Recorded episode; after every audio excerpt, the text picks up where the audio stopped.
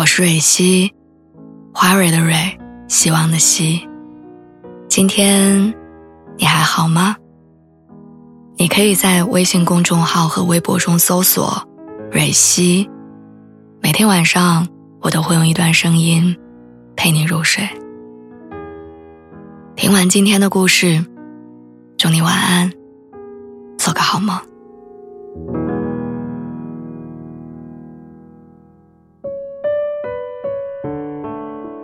前两天我一口气把《漫长的季节》刷完了，给身边的朋友安利的时候，他问我说：“到底讲了一个什么样的故事？”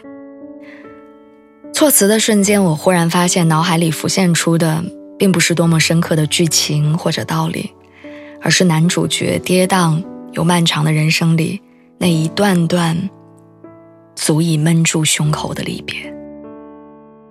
因为在聚散有时的生命中。离别是时间标尺上唯一的刻度。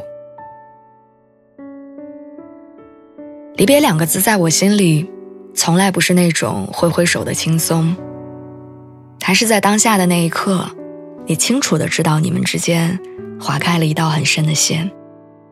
于是有些东西注定只能留在过去，你带不走我人生中第一次真正的告别，是离开家上大学那天，父亲提着行李，母亲牵着我的手，拉杆箱的滚轮在候车站的大厅里发出声响。每个小家庭的告别都是相似的，从无声的等待开始，直到检票提醒，匆忙的嘱咐，脱口而出，最后的最后，归于无声的拥抱。我该要怎么形容进站的时候，我回头那一瞥的感受呢？爸妈好像在那个瞬间一下子变得特别特别小，一高一低，紧靠着站在人群当中。以前没发现，母亲哭皱眉头的样子其实也挺好看的，而父亲笑着朝我招手的表情，也瞬间把我带回了童年。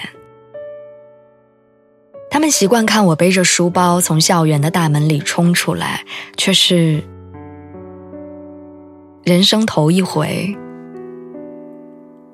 看我背着行囊走向闸机口，走向聚少离多的未来。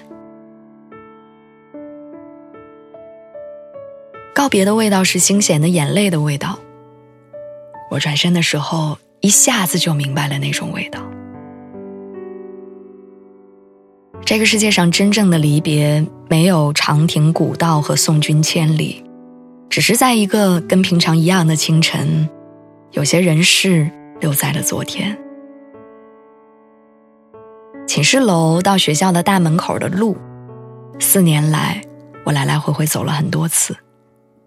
那是一个长长的斜坡，平日里总是抱怨太远了，走起来真累。可不知道怎么。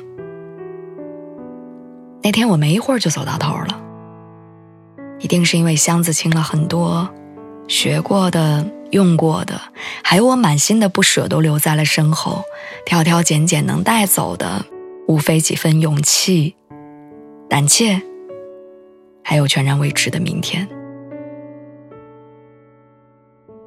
直到上车，我始终没敢回头，我很怕我回过头去的那一秒，我就。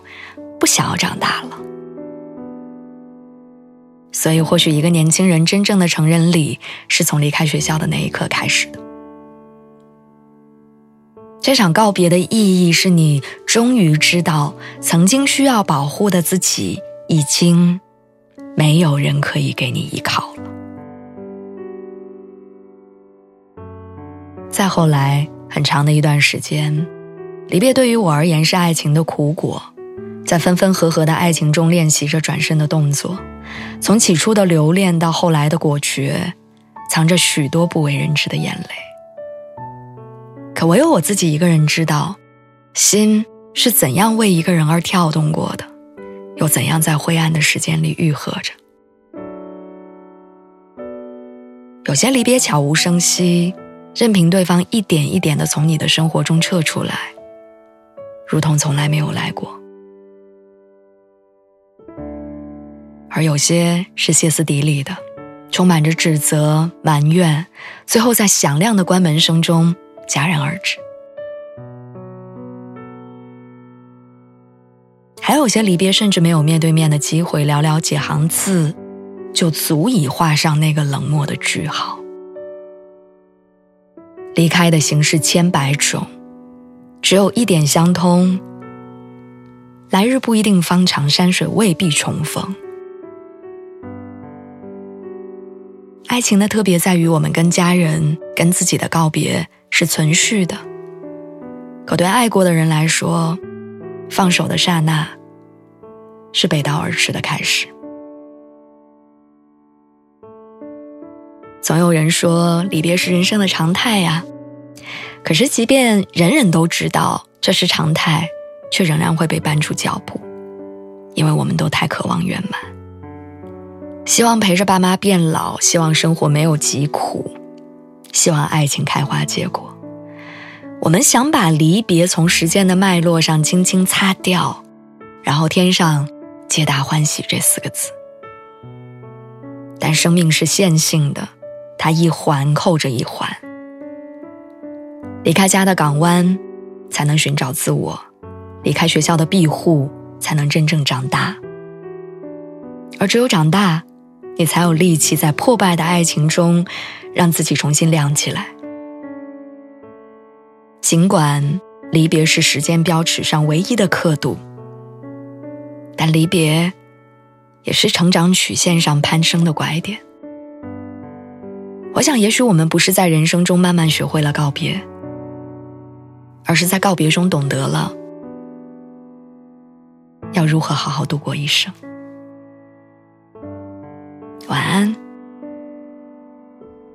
祝你圆满。